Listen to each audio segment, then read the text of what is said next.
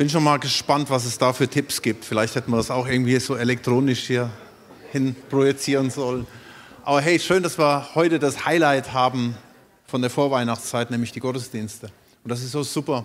Und dass Gott jetzt auch zu uns reden will und wir machen einfach trotzdem weiter mit der Apostelgeschichte 15. Das passt nämlich optimal eigentlich in, in das, was wir ähm, jetzt gerade erleben.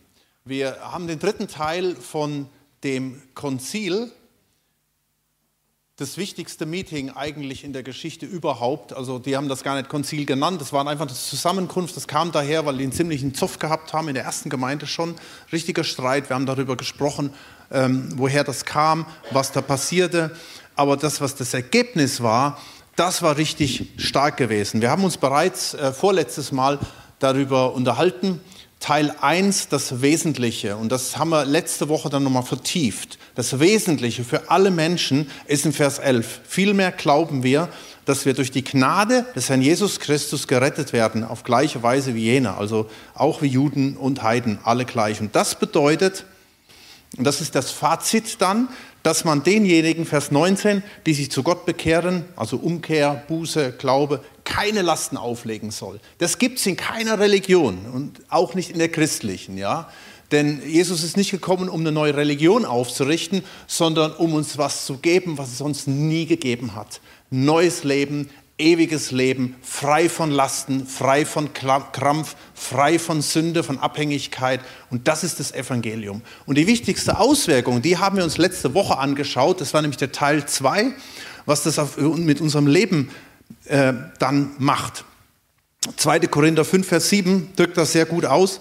Darum, wenn jemand in Jesus ist, also an Jesus glaubt, dieses neue Leben hat, von dem wir eben auch gesungen haben, so ist er eine neue Schöpfung. Das Alte ist vergangen, siehe, es ist alles neu geworden, beziehungsweise Neues ist geworden. Ja, natürlich nicht alles. Ja, du bist immer noch der Mensch, der du vorher warst, ist ja auch gut. Ja, aber es ist Grundsätzlich hat sich was verändert. Wir haben einen, einen neuen Geist. Da haben wir eben von gesungen. Gott gibt uns den, wenn wir an ihm glauben. Und das Neue in dir bewirkt was, dass du gar nicht mehr anders kannst, bist nicht mehr aufzuhalten. Ja? Wir haben da mal eine Predigt gehabt. Ja? Erinnert euch, Unstoppable. I'm so powerful, I don't need batteries to play. I'm so confident, I'm unstoppable today. Ja? Gibt es ein Lied, ein christliches Weihnachtslied. So. Ja. Das heißt, du wirst eine Sehnsucht haben nach immer mehr von ihm, was wir gerade eben auch gesungen haben. Du wirst denn die Sehnsucht haben, without compromise, ohne Kompromiss zu leben. Du wirst erfüllt werden mit Liebe zu Gott und deinen Mitmenschen und du erlebst innere Heilung und dein Leben wird den Unterschied machen. Das ist der Punkt. Wir müssen gar nichts machen. wir sind frei. Tatsächlich. Es ist so einfach. Aber wenn wir das gecheckt haben, dann macht das einen Unterschied mit unserem Leben. Und da gibt es einen ganzen Haufen Bilder in der Bibel dazu, wo Jesus zum Beispiel in Johannes 15 das mit dem Weinstock sagt. Ja, ihr kennt die Geschichte.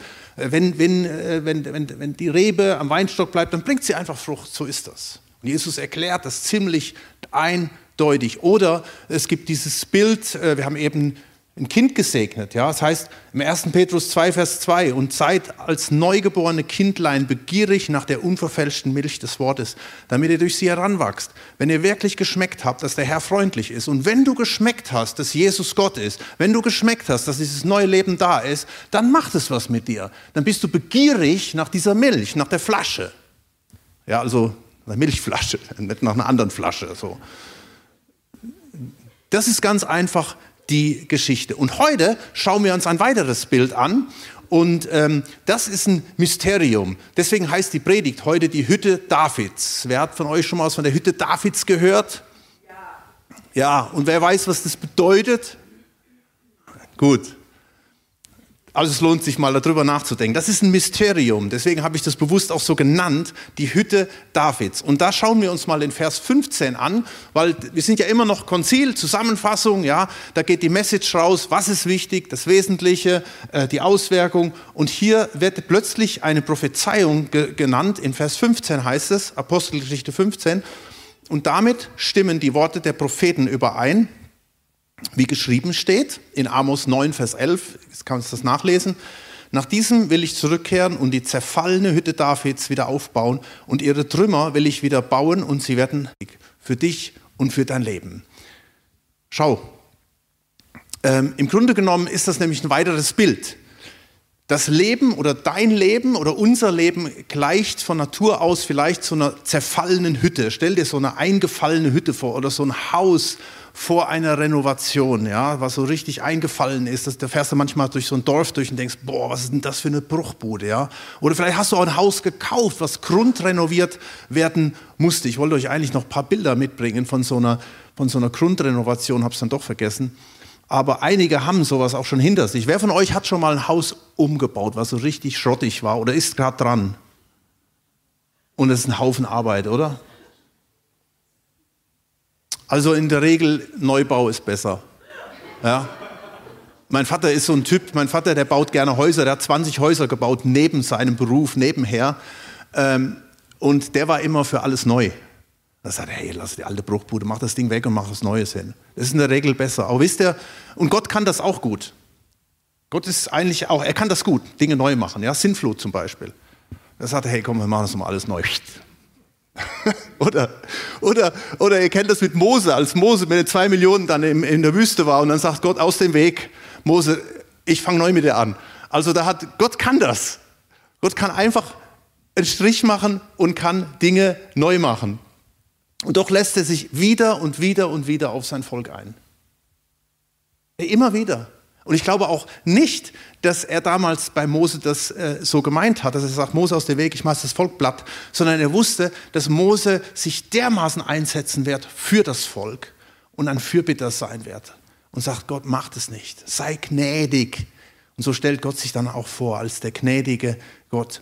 Und genau dieses Bild der zerfallenen Hütte, was hier prophetisch genannt wird, äh, das ist ganz wichtig für sein Volk, für die Juden, das ist wichtig für die Gemeinde und das ist nochmal ganz wichtig für uns. Ja?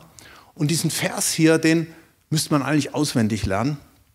Ich werde die Bedeutung ähm, gleich erklären. Und eigentlich, und jetzt komme ich nochmal zu Advent, ist genau das, was die Engel den Hirten gesagt haben. Wir haben nicht von einer zerfallenen Hütte gesprochen, von der zerfallenen Hütte Davids, sondern sie haben ähm, von der Stadt Davids gesprochen. Sie haben gesagt in Lukas 2, Vers 10, fürchtet euch nicht, siehe, ich verkündige euch große Freude, die allem Volk widerfahren wird. Man kann das gut vergleichen mit diesem Vers hier.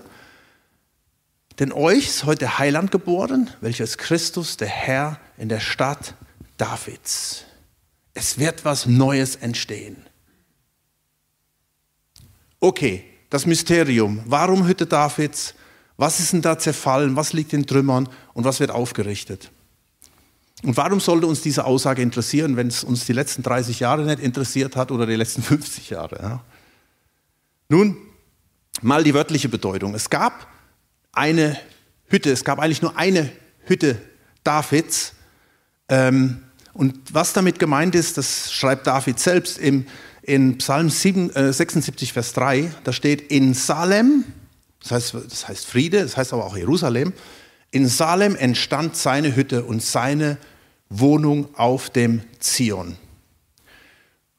Und die Hütte Davids ist symbolisch für die Stiftshütte, schon mal von gehört, oder? Das war dieses Zelt der Begegnung am, am Anfang und dann aber auch für den Tempel.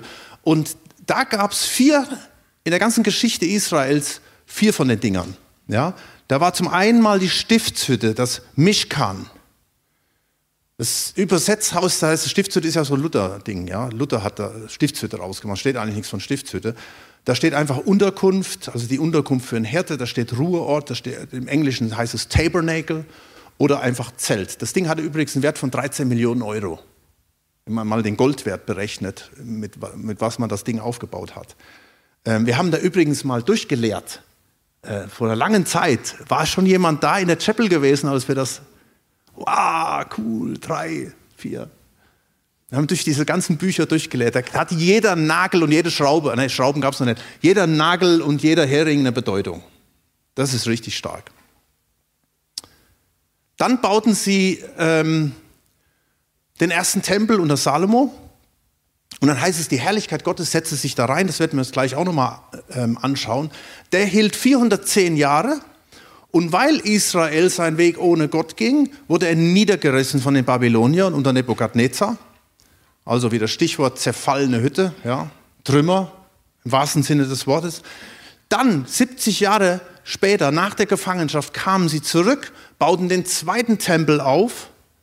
Und der hatte wenig mit dem ersten zu tun. In Esra 3, Vers 12 kannst du es nachlesen, den kamen hier die Tränen, als sie die, die den ersten Tempel noch kannten, ja, sagen, sie weinten. Es gibt Leute, die sagen, die hatten Freudentränen, aber andere sagen, äh, die haben sich an den ersten erinnert und wie der zweite dann aussah.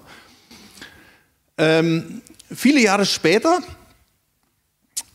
kam Herodes, also dieser kranke Herodes, das war wirklich ein kranker Typ, um, um sich bei den Juden einzuschmeicheln, machte eine Grundrenovierung und baute diesen Tempel wieder auf. Und der war richtig voll Glanz, der war richtig mega, dieser Tempel gewesen. Aber das war nur äußerlich. Wir lesen nichts von der Herrlichkeit Gottes, die da drin war. Also in Gottes Augen immer noch zerfallen. In den Augen der Menschen war das was Prächtiges. Und dieser Tempel wurde dann 70 nach Christus tatsächlich zerstört und wieder Trümmer. Ja? Und die Juden warten jetzt auf den neuen Tempel. Die sind schon in den Startlöchern. Die haben schon alles vorbereitet. Die Baupläne, alles ist bereit, um den nächsten Tempel zu bauen. Ja? Und die nehmen nämlich Amos 9, Vers 11 ganz wörtlich, nach diesem will ich zurückkehren und die zerfallene Hütte darf ich wieder aufrichten und ihre Trümmer will ich wieder bauen und sie aufrichten. Also, erste Bedeutung für die Juden tatsächlich ist dieser Vers von fundamentaler Bedeutung. Denn dieser Vers sagt, Gott, das ist für uns wichtig, auch besonders für uns Deutsche und überhaupt, gerade bei der Zunahme von Antisemitismus und Anti-Israelismus und Ersatztheologie, ja, so dieses Ding, wir haben das alles ersetzt, die Juden braucht es nicht mehr und so weiter. Nein, dieser Vers bringt ganz deutlich zum Ausdruck, Gott hat sein Volk weiterhin am Schirm. Und er wird sein Volk wieder zusammenführen. Wenn du nämlich mal Amos 9 weiterliest, dann steht da explizit, dass Gott sein Volk, die Juden, wieder zusammenführen wird und sie werden als Volk, als Nation zusammenkommen. Das war vor 100 Jahren noch undenkbar und das ist passiert, nämlich vor ziemlich genau 75 Jahren. Wir feiern bald das Jubiläum. Ich habe es mir schon aufs Nummernschild drauf gemacht. Ja. Echt? Die Leute denken immer, ich wäre 75, wenn, wenn die da mein Nummernschild sehen. Ja.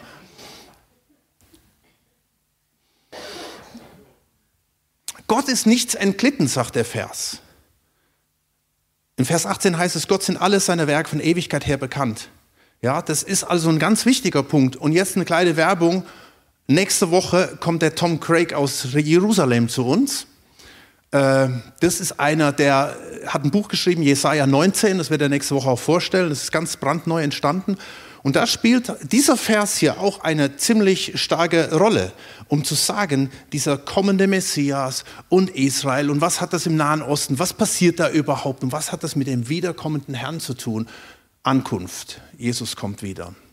Und was passiert? Was, was tut Gott gerade? Ja? Das ist die erste Bedeutung.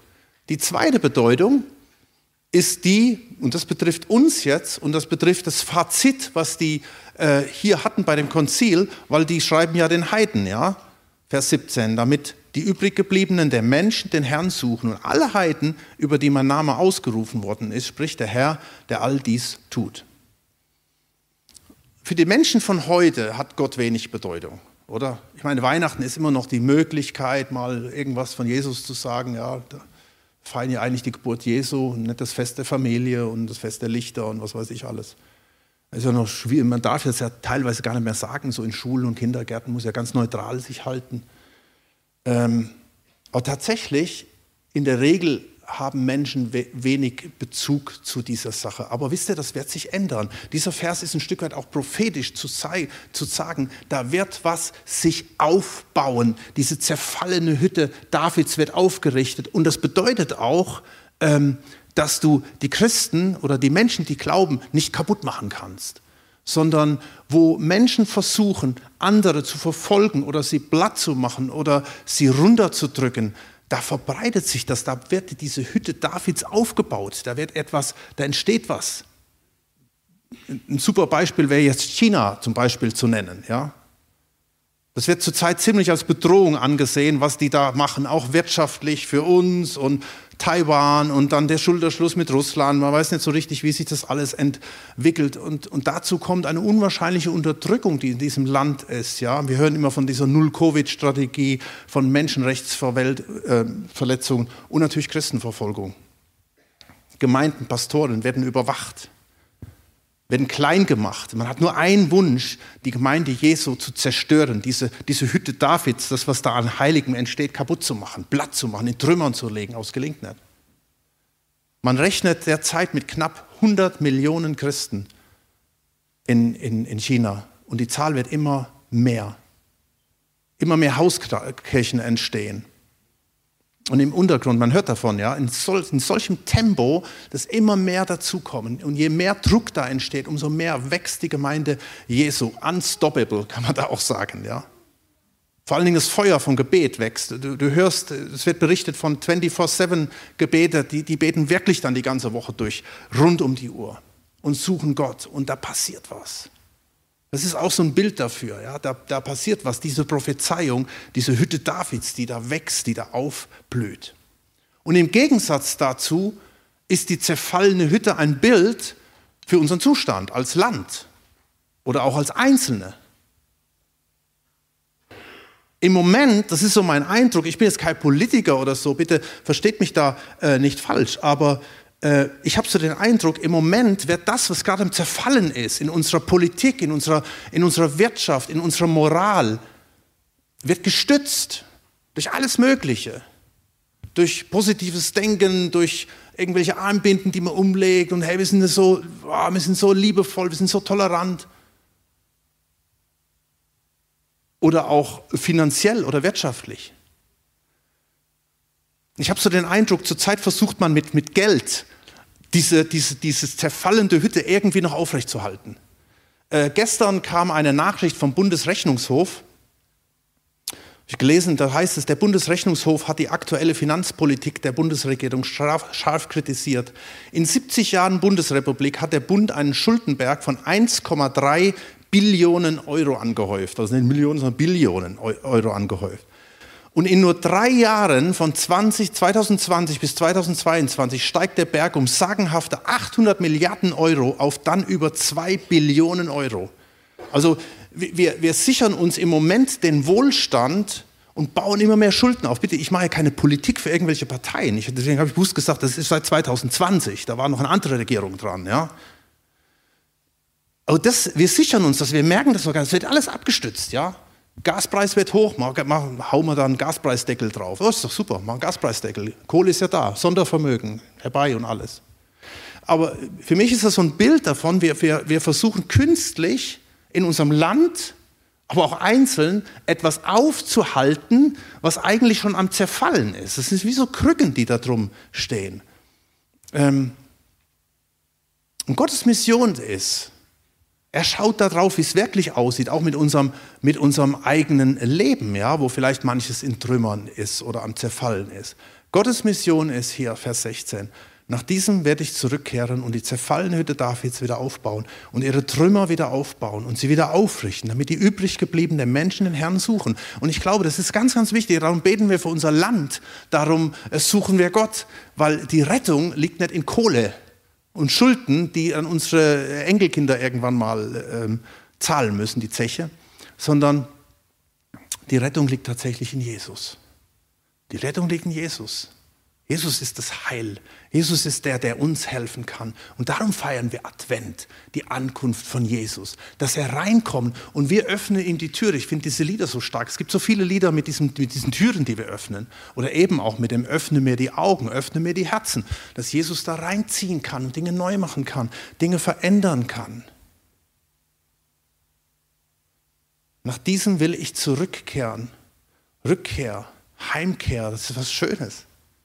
Jesus will zurückkehren, ja, Ankunft. Er will zurückkehren in das, was ihm eigentlich zusteht. Das ist schön, wenn, wenn, wenn an Weihnachten, da kehren manchmal Leute zurück. Ja, unser Sohn, der wird auch mit seiner Frau und so einem Enkelchen nicht zurückkehren, zumindest zu Besuch kommen. Ja. Es ist schön, wir freuen uns darauf, mehr als das ganze Geschenkezeugs, aber einfach zusammen zu sein. Das ist was Schönes. Und das ist der tiefste Wunsch von Gott dass er zurück, zurückkehren will in die Welt, für sein Volk, für die übrig gebliebenen. Und deswegen ist auch wieder dieser, dieses Bild so super, wo die Engel den Hirten, dem Abschaum erscheinen. Ja? Diesem Abschaum, wo keiner, werden alle irgendwo in, ihre, in ihren Häusern waren und, und waren diese Hirten in der Eisenskälte am Feld. Keine Sau kümmerte sich um diese Leute. Und dann plötzlich scheint das Licht. Und der Engel und die Herrlichkeit des Herrn war um sie herum. Oder diese Magier aus dem, aus, aus dem Irak, ja, diese, diese Gottlosen eigentlich, diese Magier, die kamen von Weitem, diese Weisen aus dem Morgenland. Zwei Jahre waren sie unterwegs und folgten diesem Stern. Die hatten mit Gott nichts am Hut gehabt. Sie forschten, sie suchten. Und das ist für jeden da. Und das ist die Message von, von Weihnachten, das ist die Message, die heute, heute da ist für dich und für mich. Das ist doch stark, oder? Das ist doch der Hammer. Deswegen mehr braucht es eigentlich gar nicht. Und das passiert dadurch, die Schuld ist bezahlt. Das, das passt gut mit der Schuld, oder? Wir häufen immer mehr Schuld auf und meinen, wir könnten es damit irgendwie abdecken. Und auch unsere Schuld in uns drin. Ach, was sind wir so gute Menschen? Ja, wir setzen uns für Klimaneutralität ein, wir setzen uns für Diversity ein und für all diese Dinge. Aber was da innen drin in uns drin ist, da häuft sich immer mehr an. Und Jesus ist gekommen, in das Zentrum zu kommen, mitten rein und von innen nach außen zu verändern. Und das ist gleichzeitig auch die, äh, die dritte Bedeutung für, von, diesen, äh, von, diesen, von dieser Aussage hier. Und das bedeutet besonders dich, wenn du ein Jesus-Nachfolger bist. Ja, wir haben gelernt, wir sind diese, wie so eine baufällige Bruchbude, die Gott kernsaniert hat, Hütte Davids am Boden. Und nun dürfen wir ihm jeden Raum zur Verfügung stellen, dass er das Kern sanieren darf. Ich erinnere an die Predigt von der Debbie, erinnert ihr euch noch im Frühjahr, wo sie von den ganzen Räumen da gesprochen hat.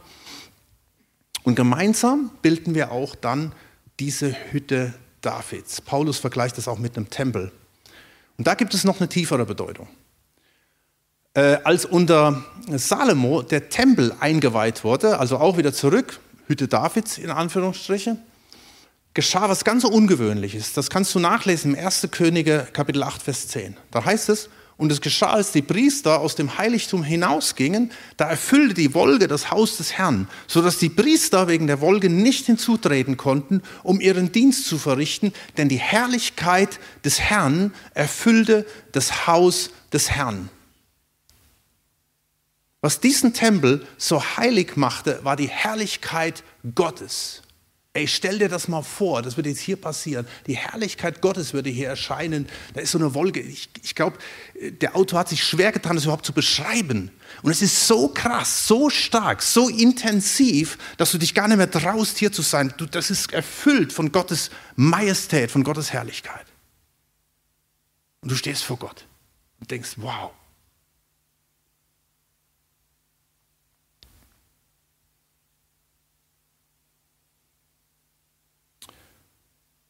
Und dann sagt Salomo was Interessantes. Er sagt im 1. Könige 8, Vers 12, dann, dann, sprach Salomo, der Herr hat gesagt, er wolle im Dunkeln wohnen. Ich nun habe ein Haus gebaut als Wohnung für dich, eine Stätte, dass du ewiglich dort bleiben mögst. Das ist so krass, ja.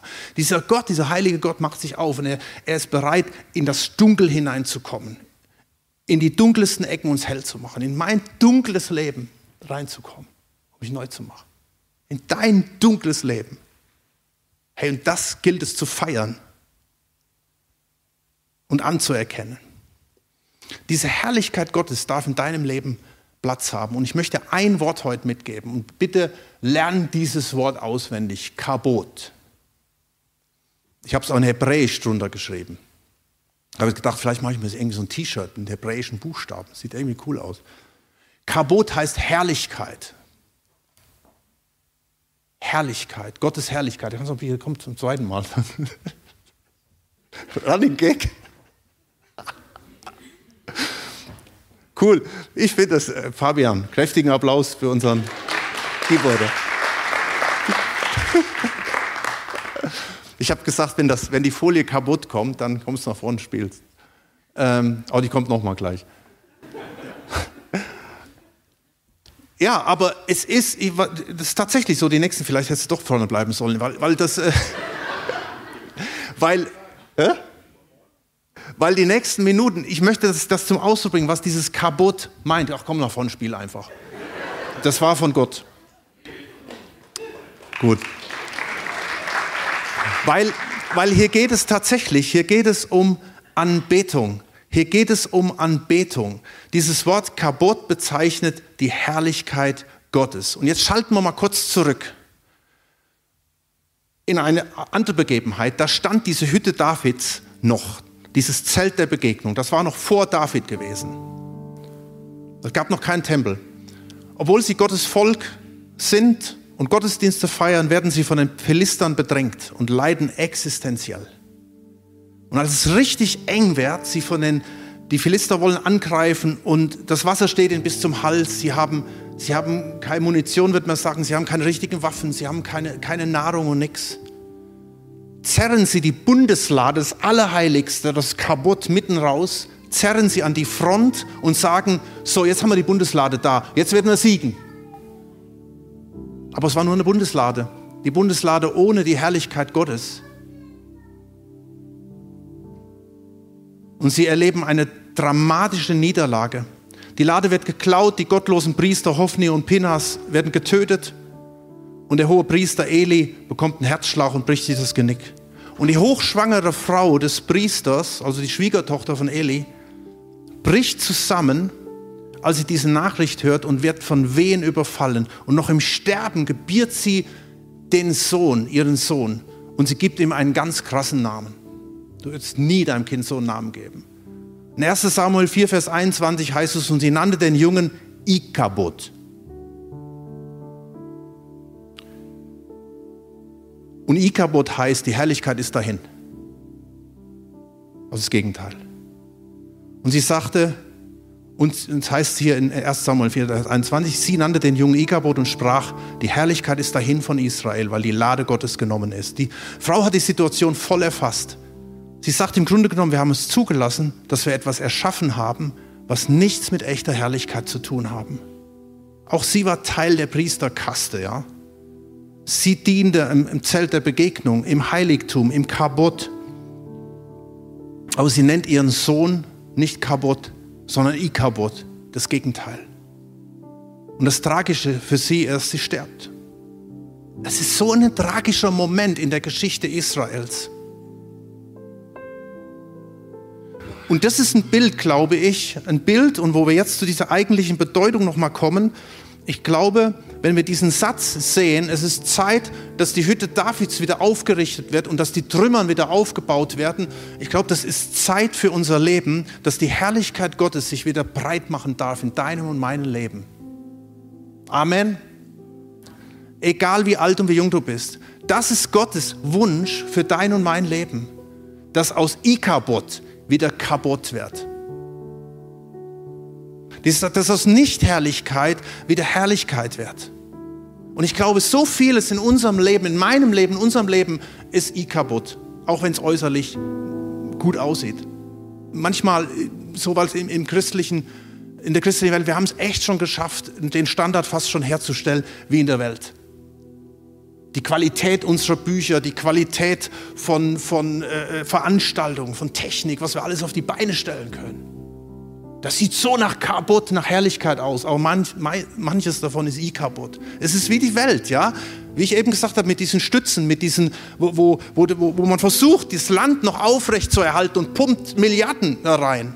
Oder unsere Moral, unsere Denkweise. Man versucht das aufrechtzuerhalten mit irgendwelchen ähm, schlauen Dingen oder äh, ja, heuchlerischen Dingen eigentlich. Und wir erkennen nicht, dass da vielleicht bei manchen, manchen schon Ikabot ist. Und in Vers 16, ich lese den Satz nochmal. Nach diesem will ich zurückkehren und die zerfallene Hütte Davids wieder aufbauen. Ihre Trümmer will ich wieder aufrichten.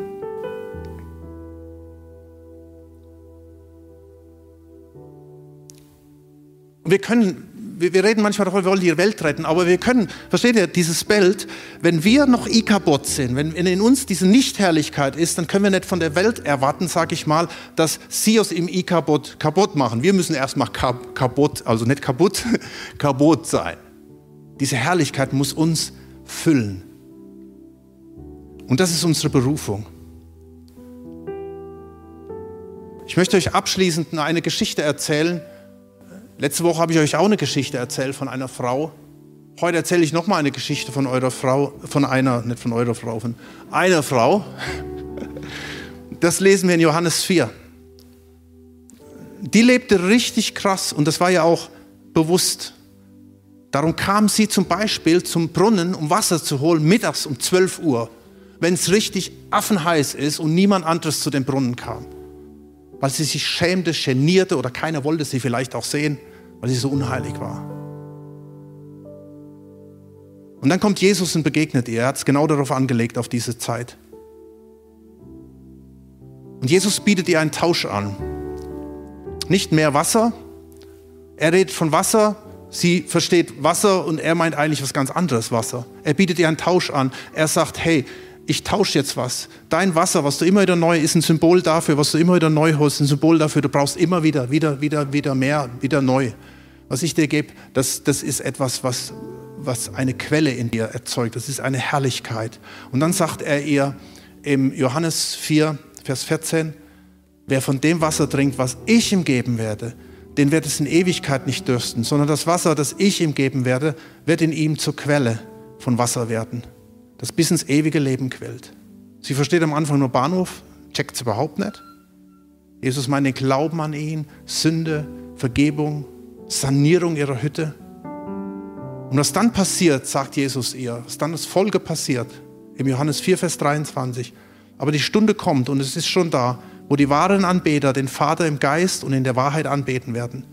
Denn der Vater sucht solche Anbeter. Gottes Geist und die ihn anbeten, müssen oder werden ihn in Geist und in Wahrheit anbeten. Das ist dieser Wunsch, den, den Gott hat. Und er gibt dir, Jesus gibt dir dieses Leben. Jesus gibt dieser Frau, die eigentlich auch den Namen von Ikabot trug, er bietet ihr die Herrlichkeit Gottes an, den Tausch an.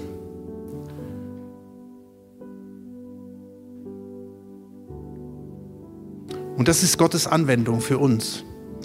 Und ich glaube, er redet da prophetisch auch in unser, in unser Leben rein, dass wir diesen Tausch zulassen. Im Römer 1 ist davon die Rede. Da heißt es, da, da spricht der Römerbrief, sagt, ihr habt die Herrlichkeit Gottes vertauscht. Und ihr habt sie eingetauscht gegen die Herrlichkeit von Menschen, gegen die Herrlichkeit von Besitz, gegen die Herrlichkeit von Glanz und alles Mögliche. Und das ist die ganze Botschaft vom Römer und sagt, tauscht es wieder, macht es wieder rückgängig, macht den Tausch rückgängig. Johannes Hartl hatte mal darüber gesprochen, das war die Inspiration von einem Gebetshaus in, in Augsburg gewesen, äh, zu sagen, es geht darum, einen Tausch wieder zu machen. Es geht darum, dass wir dieses Kabot wiederherstellen. Und diese Kapazität, die hast du, die haben wir, die haben wir als Kinder Gottes, dass wir sagen, und Herr, ich möchte, dass alles, was Ikabot ist, aus meinem Leben rausgeht und ein Kabot einziehen kann. Und das Coole ist halt, er spricht uns das zu. Er spricht uns das zu. Schaut mal hier nochmal Vers 17. Damit die übrig gebliebenen, damit die übrig gebliebenen der Menschen, heißt es da, den Herrn suchen und alle Heiden, über die man Namen ausgerufen ist. Er spricht nicht den Namen Ikabot über dich aus, sondern Kabot. Aber das kann er nur, wenn ich mein Leben ihm öffne. Wie diese Frau am, am Jakobsbrunnen. Wie diese Frau, die, die zuhört, die erstaunt ist, die erst gar nichts checkt. Und sie geht erfüllt. Nicht, nicht gefüllt, sie lässt den Krug, glaube ich, sogar noch da stehen und rennt in die Stadt und hat nichts Besseres zu tun, als wie der ganzen Stadt zu sagen, ich habe, ja, wow, das ist alles, was ich brauche. Und dann wird passieren, und dann passiert das. Je mehr das Raum nimmt in deinem und meinem Leben, dann passiert das, dass diese Kabot Auswirkungen hat auf andere. Vielleicht hängt es damit, du sagst dir, Mensch, ich bin schon jahrzehntelang unterwegs mit Jesus und irgendwie bewegt sich nichts. Ich erlebe keinen Durchbruch. Die Leute um mich sich herum, die interessieren, um mich herum, die interessieren sich nicht für den Glauben. Oder irgendwie passiert nichts. Vielleicht hängt es damit zusammen, dass diese Kabot nicht durchdringt. Vielleicht dringt mehr, ist da mehr I-Kabot wie Kabot. Und das ist Gottes Wunsch. Jetzt, und das passt so super gut zu, zu Advent, dass dieser Tausch, ich zeige es euch nochmal an, in diesen zwei Bildern, und das ist die Verheißung, die Berufung, die auf deinem Leben liegt.